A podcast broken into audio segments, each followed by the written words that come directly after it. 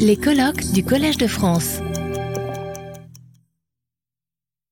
Mathilde Manara est non seulement euh, avec euh, William Marx euh, co-organisatrice de ce beau colloque, ce dont nous la remercions, mais elle est aussi docteur en littérature comparée. Elle a été allocataire d'une bourse Inspire Marie Curie auprès de l'Université Sorbonne Nouvelle Paris 3, puis à terre à l'Université de Lille et est actuellement euh, allocataire de la bourse Anna Caropo de la Fondation du Collège de France. Parmi vos publications, toutes récentes, je crois, euh, j'en ai vu passer un exemplaire, L'intelligence du poème, lyrisme et pensée chez Valérie, Rilke, Montale et Stevens. Et vous allez parler, euh, si je ne me trompe, de Être éveillé fut le combat de Valérie, rêve et lecture dans le cours de poétique. Donc encore une tentative d'explorer ce nouveau massif valérien. Merci beaucoup. Merci beaucoup Benoît Peters, merci à vous toutes et tous, merci, un grand merci à William Marx pour m'avoir permis de co-organiser ce magnifique colloque splendide avec lui. Alors, euh, en effet, oui, on reste dans la même euh, sphère de réflexion. Je suis très contente de justement qu'on puisse parler l'un à la suite de l'autre, à la suite de Mazanori. Euh, en décembre 2022, la revue Poésie a consacré un numéro en hommage à Michel Deguy et il a publié un choix de poèmes inédits de l'auteur. Un des textes euh, a retenu mon attention lorsque je réfléchissais à un sujet de communication pour ce colloque et il s'intitule Brevitas. Le corps touche à sa fin. Être éveillé fut le combat de Valérie. À quel léon platonicien s'accrochait vainement? Une résurrection au présent? Que la parole décisive, le moment où je parle, est déjà loin de moi. L'animal non parlant n'a pas de moment seul. Alors ce poème m'intéresse à plusieurs égards. Tout d'abord pour la citation de la troisième épître de Boileau, qui à son tour, on le sait, reprend la cinquième satire de Perse, et qui bizarrement me semble condenser la poétique valérienne dite du bouche-oreille. J'y reviendrai euh, plus tard. Donc premier point. Euh, deuxièmement, la référence à Léon platonicien, donc à savoir le monde intelligible, le monde des idées, qui dans le septième livre de la République se tient derrière le monde perceptible, et auquel Valérie donne l'impression à des guides de s'accrocher vainement. Encore pour l'allusion à l'animal du dernier vers et l'idée que le langage isole plutôt qu'il ne relie les parlants. Mais du reste de ce qui n'est pas humain, nous a déjà parlé euh, Mazanori. Donc je me concentrerai aujourd'hui sur le seul énoncé qui concerne sûrement Valérie, puisque au fond on peut penser que tout ce qui vient d'être évoqué euh, se réfère à Michel Deguy lui-même. Donc être éveillé fut le combat de Valérie. Et pour aborder ces vers, je reprendrai d'autres mots d'Edegui qui ont été prononcés en 2016 lors de la présentation du 13e tome des cahiers, où il est question d'un Valérie revenant, d'un Valérie qui pourrait, d'outre-tombe, encore hanter les temps présents. Et Michel Deguy disait Une vie avec Paul Valéry. Je n'ai jamais cessé de murmurer presque chaque nuit, depuis qu'adolescent je recevais la parque des mains de mon père.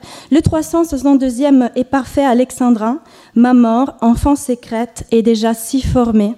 C'était au début des années 40, des enfants qui ne se savaient pas contemporains des dernières années du poète et qui, bons élèves du lycée Pasteur où Sartre enseignait, s'enflammèrent dès la sixième à des jeux floraux partagés en deux sectes inverses, valériens contre claudéliens. Contre les claudéliens, ai-je dit, mais juste mieux faire de dire avec, si le combattre contre est toujours avec, comme le permet le régime de ce verbe, car ces joutes nous en faisaient en même temps la poétique des rivaux et le goût de la liberté inventive. Donc nous avons de la veille nocturne, de la lecture, du combat, et c'est ce dont je souhaiterais m'occuper pour le temps que j'ai à disposition en m'appuyant sur les volumes du cours édité par William Marx, ainsi que sur les réflexions déjà existantes sur le rêve chez Valérie. Elles sont, euh, je vous l'ai dit, euh, nombreuses. Masanori Tsukamoto, que je viens de citer, Christina Vogel, William Marx lui-même ont entre autres remarqué que l'œuvre de Valérie regorge de méditations sur les rêves. Non seulement en 1911, l'auteur consacre un cahier entier, le cahier Somnia, à ce sujet, ce que je venais de vous montrer, c'est l'une des petites, toutes premières recherches qu'on peut faire sur le site de la BNF dans, fonds, le fond de Valérie. Et voilà tout un tas de, pistes à explorer. Donc, euh, en 1911, Cahiers Somnia, Mais euh, dès 1914, Valérie va reprendre le fil de cette analyse et va s'intéresser de façon de plus en plus suivie au rêve en tant qu'état psychique à la fois ordinaire et extraordinaire. Or, si on parcourt les deux volumes du cours, on découvre que la première occurrence du mot rêve date du 18 décembre 1937. On est à la quatrième leçon, et c'est ici que Valérie se propose d'explorer ce que plus tard il va appeler une manière de mythe, c'est-à-dire la sensibilité généralisée et son rapport à la conscience. À savoir, je fais beaucoup de sous-explications, le moment où nous nous étonnons de la diversité des impressions et des réponses de notre esprit par le fait qu'elles sont en contraste euh, et elles nous sont restituées comme un contraste. La fin d'un rêve est immédiatement évoquée par Valérie comme exemple de ce moment d'étonnement, même si Valérie va se garder tout le temps, tout au long du cours, de suspecter le phénomène du rêve de ne pas exister. Je le cite, Par exemple, le réveil d'un rêve nous fait conclure à une production d'espèces singulières, que tout nous engage de plus en plus à repousser dans un domaine spécial de production fermée sur lui-même. Plus nous nous éveillons, plus ce domaine se circonscrit. Nous le circonscrivons en créant encore la catégorie du rêve, qui est elle-même une réponse, un complément, une compensation à un déplacement qui fut le réveil. Et cette création de la notion de rêve, voilà pourquoi il a suspecté de ne pas exister, enferme la portion de vie que nous venons de vivre dans un temps qui ne compte pas officiellement et qui répond à la sensation d'incohérence et de double vie. Voilà, de cette première apparition du rêve dans le cours, on comprend que l'intérêt de Valérie pour les phénomènes oniriques réside dans la possibilité qu'ils offrent de montrer le travail de la conscience en tant que procédé dont les règles, des règles logiques, principe d'identité, principe de non-contradiction, principe du tiers exclu, sont incompatibles avec le caractère spontané de la sensibilité.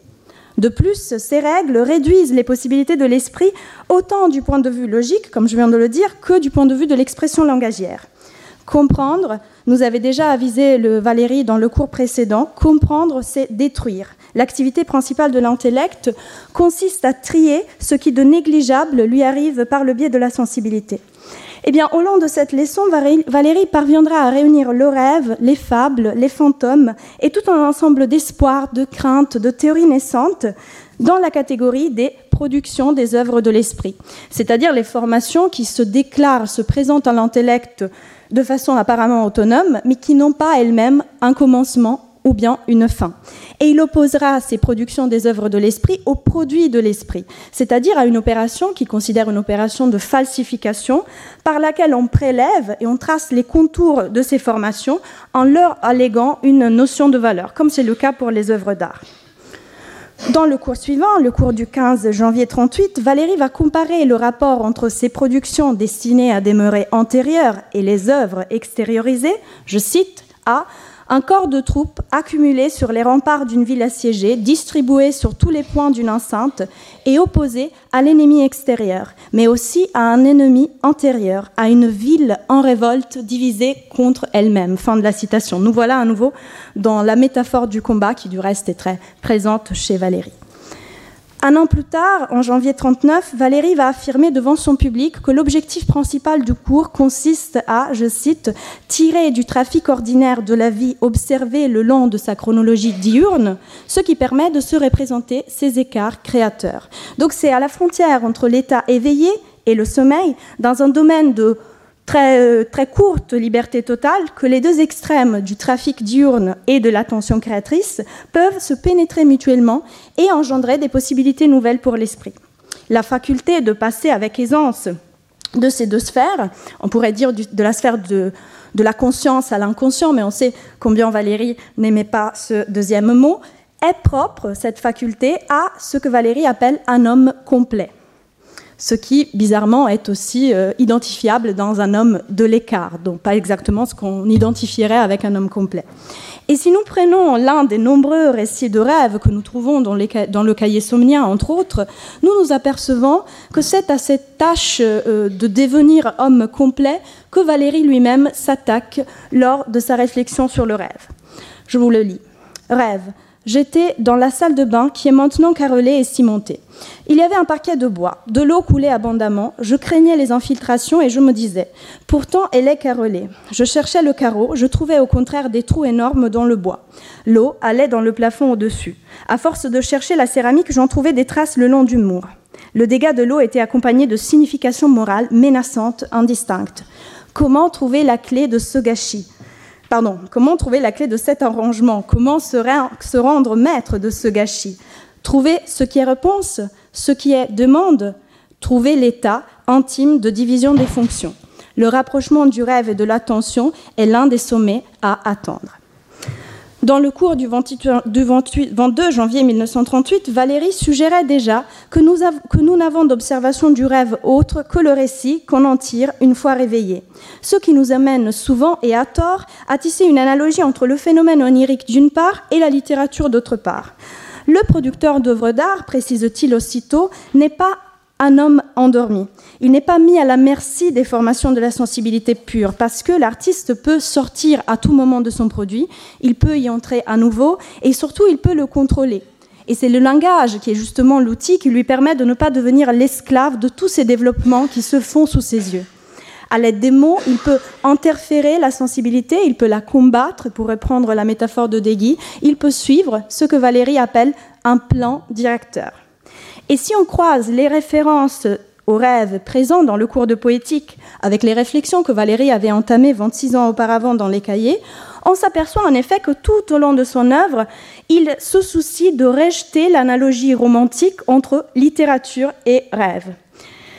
Il disait, euh, justement déjà dans Poésie et Pensée abstraite, il s'est fait dans les temps modernes, à partir du romantisme, une confusion assez explicable entre la notion de rêve et celle de poésie. Ni le rêve ni la rêverie ne sont nécessairement poétiques.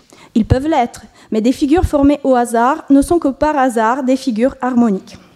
La première de ces deux activités de l'esprit, la poésie, est donc conçue comme un effort de volonté qui vise à la création d'un système dont les éléments, les mots, le maître, la syntaxe, le son, le sens, sont agencés selon un principe de symétrie. Alors que la deuxième activité, le rêve, se caractérise en revanche par l'instabilité ainsi que par l'échec de l'attention lorsqu'on essaye de disposer les images dans une suite conséquente. Si le poète agit activement pour mettre en rapport ces parties diverses, le rêveur est presque défendu d'agir. En rêve, il semble qu'on ne lit jamais ni ne compte, ni ne dessine, mais on sait ce qu'il y a dans le livre. On a la révélation du nombre, et le dessin est fait, sans avoir été fait. C'est ce qu'il n'y a pas de faire en rêve. Il y a de l'impuissance à faire, et au contraire des résultats d'action.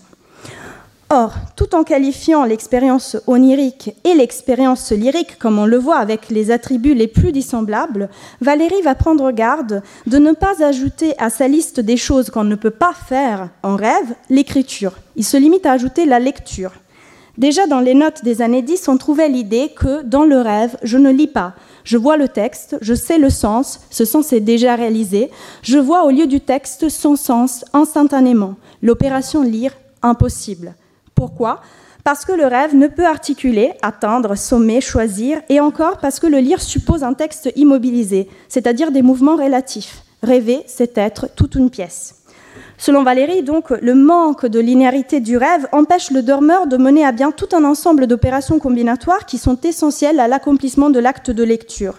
Et puisqu'il proclame l'impossibilité d'effectuer une telle démarche en rêve, Valérie, on dirait, semble le situer au pôle opposé de la poésie et rompre, comme il, semble le faire, avec la vieille, la vieille analogie entre rêve et littérature. Ce faisant, il finit pourtant par les rapprocher, parce qu'il envisage tous les deux, et on l'a déjà vu euh, ce matin, à partir non pas des affects, mais des effets qu'ils peuvent produire. Donc non pas des intentions qu'il dévoile, dans un sens tout autre que ce que, faisait Freud, par exemple. En poésie et en rêve, on a affaire à un sujet en mouvement constant qui n'affirme son identité que pour aussitôt lui en substituer une nouvelle. Aux sources de l'énonciation lyrique, comme aux sources de l'imaginaire lyrique, euh, onirique, pardonnez-moi, il y a un moi, mais ce moi n'est pas garant de l'unité de l'œuvre. Quand on dort, mention Valérie dans la leçon du 7 janvier 1938, celui qui reçoit le rêve et qui transforme l'excitation extérieure en image est un moi fonctionnel, un moi fourni ad hoc par l'intellect. Plus tard, Valérie va l'appeler un témoin diminué. et c'est un moi qui est inventif par déficience, car il ne peut pas détecter l'origine de ses excitations, et il est obligé de les inventer en leur donnant une valeur de réalité. C'est au fond ce qu'on a appris lors, lors des questions Amazonori Tsukamoto. Dans tel cas, Valérie avait déjà développé une réflexion sur cette entité euh, uniquement pronominale et très insuffisante que serait le moi du rêve et que parfois il remplace par le on du rêve. J'ai remarqué, euh, écrit-il, assez souvent l'importance, la nécessité d'emploi de ce pronom dans le récit que nous faisons des rêves. Le mot on tient lieu d'un sujet indistinct, à la fois spectateur, auteur, auditeur, acteur, en qui le voir et l'être vu, l'agir et le subir sont réunis et même curieusement composés. Notre langage répugne à l'expression de ces possibilités psychiques si éloignées de nos habitudes de pensée utiles.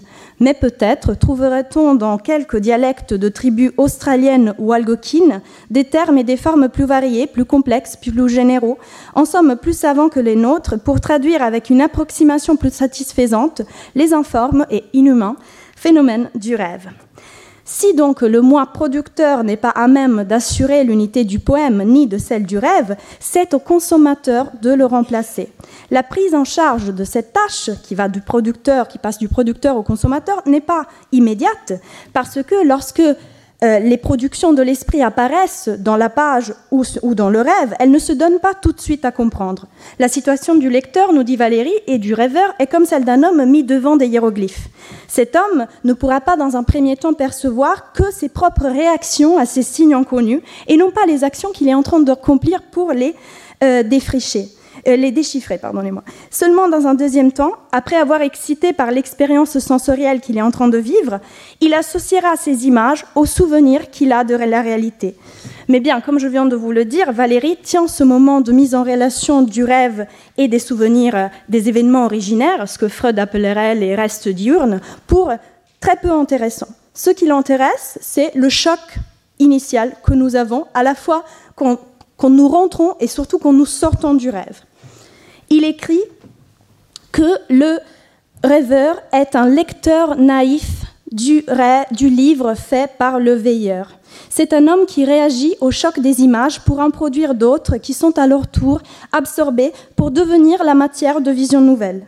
De cette juxtaposition apparente entre expérience du rêve et expérience de la lecture se dégage ainsi l'utopie, d'un rêveur qui soit un rêveur consommateur-lecteur, quelqu'un de toujours présent à lui-même et cependant toujours capable de se laisser affecter, étonné par ce qu'il est en train de percevoir. Dans la prose de Valérie, si on y pense, c'est Monsieur Test qui joue le rôle de figure liminale, située à la frontière entre moment passif, ce n'est pas tout à fait le bon mot, et moment actif de la conscience. En poésie, c'est la jeune Parc qui incarne ce type humain. Le poème peut être interprété comme la chronique détaillée d'un réveil ou bien comme la lecture d'un rêve dont le jeu lyrique est à la fois la protagoniste et l'interprète, puisque tous les écarts, toutes les variations non linéaires propres à l'expérience onirique y sont conservées, de sorte qu'il est difficile pour le lecteur de suivre la jeune femme au long de son discours. Valérie d'ailleurs est bien conscient de cela et fin regretté d'avoir composé un poème, je cite, cent fois plus difficile à lire qu'il nous convenu pour l'auteur comme pour le lecteur, le problème majeur va consister à traduire ces impressions fugaces et toujours recommencées, qui sont typiques du rêve, en une suite linéaire. Au bout d'une centaine de vers, la, jeune Parc va aboutir à une unité, mais cette unité n'est acquise que par un travail d'assemblage qui revient surtout au lecteur de mener à bien. Et on s'aperçoit alors que Valérie a bien prévu une tâche pour son rêveur lecteur et que ce n'est pas euh, une, une toute petite tâche. Mais il reste à se demander s'il ne pense pas la remplir lui-même. Au fond, les cahiers se présentent entre autres comme la réflexion sur la possibilité que le moi puisse se suffire à lui-même.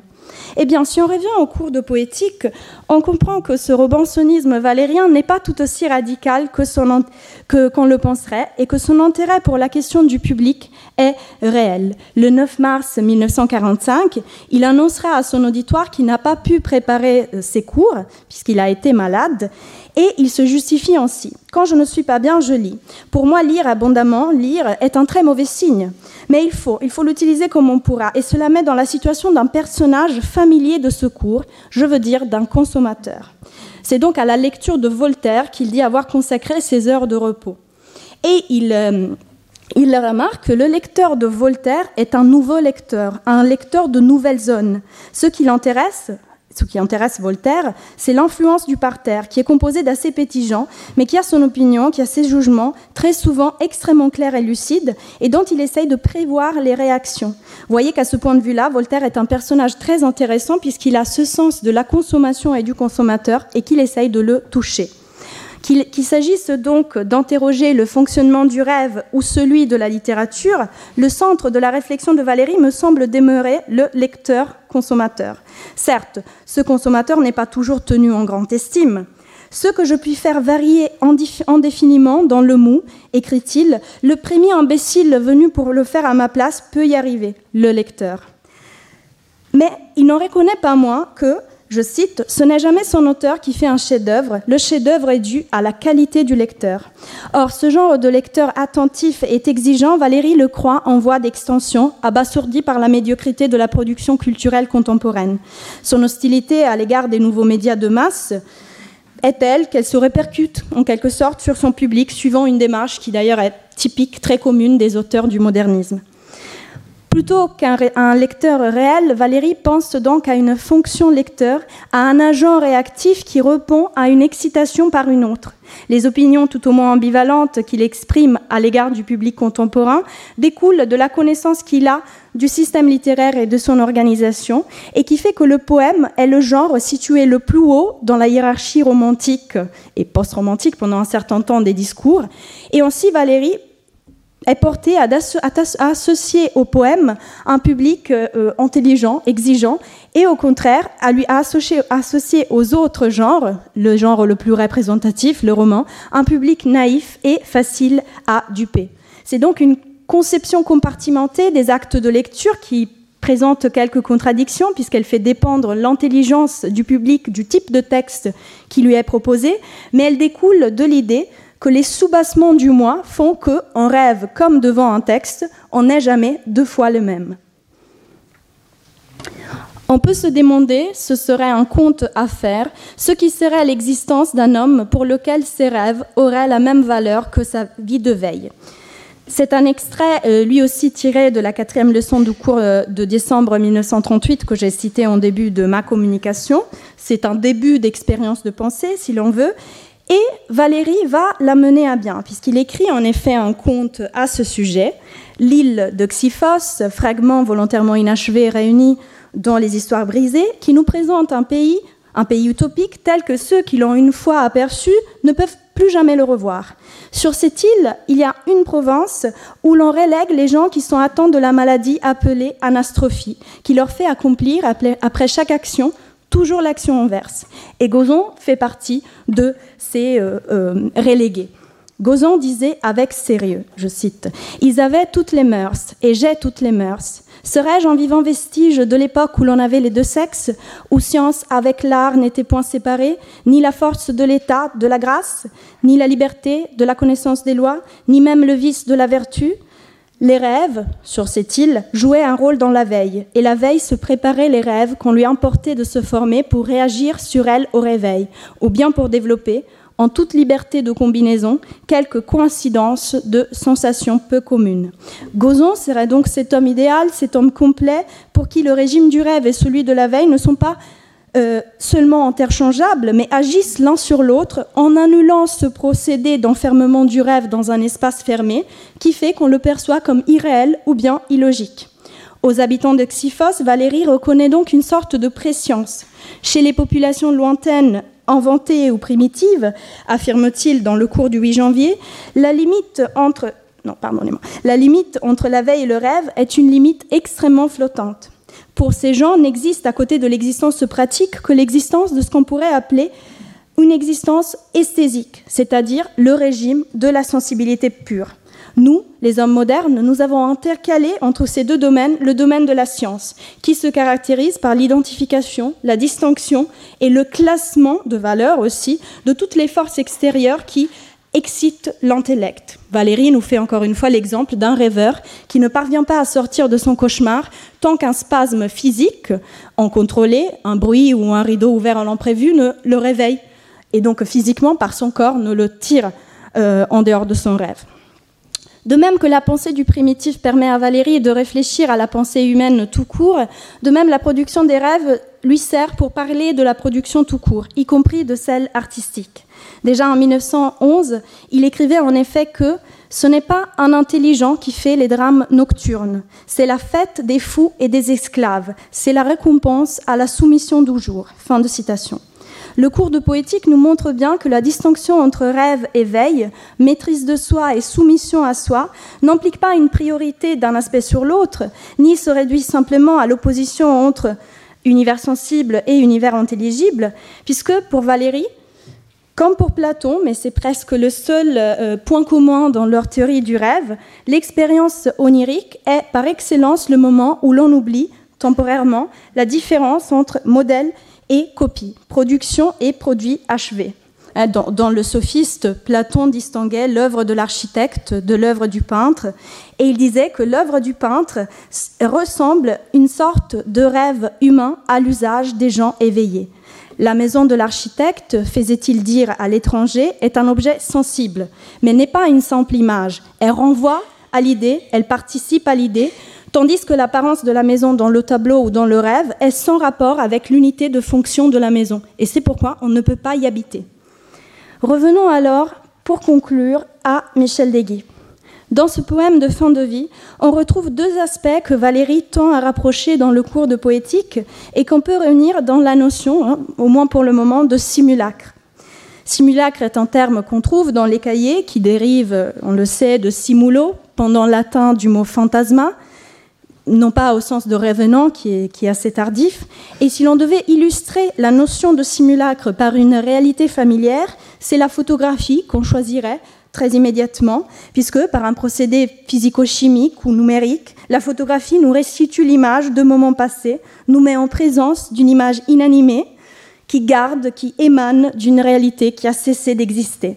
Mais avant l'invention de la photographie, dont on sait aussi que Valérie par rapport à laquelle Valérie avait des, idées euh, ambivalentes, un, jugement ambivalent. Avant cela, avant l'invention de la photographie, ce même procédé se retrouvait, continue de se retrouver dans le rêve. Le rêve est le lieu privilégié de stockage des images produites durant la veille et qui, une fois réanimées, nous donne l'impression de vivre à nouveau des moments qui ne sont plus. Toutefois, contrairement à la tradition ancienne qui d'Héraclite passe par Platon, puis est reprise par Lucrèce, puis encore par Kant, Schopenhauer et Nietzsche, et même par Deguy, on dirait, il n'y a pas chez Valérie d'axiologie, ni d'axiologie renversée entre rêve et veille, illusion et réalité. Plus qu'un simulacre, le rêve est essentiellement, et je suis contente que ça ait été évoqué euh, à l'instant, une simulation. Loin de chercher à s'accrocher vanement au monde des idées, comme l'on lit peut-être au sujet de Valérie, peut-être pas dans le poème Brevitas, le combat de Valérie consiste dans une sorte de scepticisme épistémologique qui le pousse à toujours remplacer le mythe romantique du génie par le mythe du travail, le mythe de l'unicité de l'art par le mythe de la reproductibilité de l'artifice. Je vous remercie. Retrouvez tous les contenus du Collège de France sur www.colège-2-france.fr.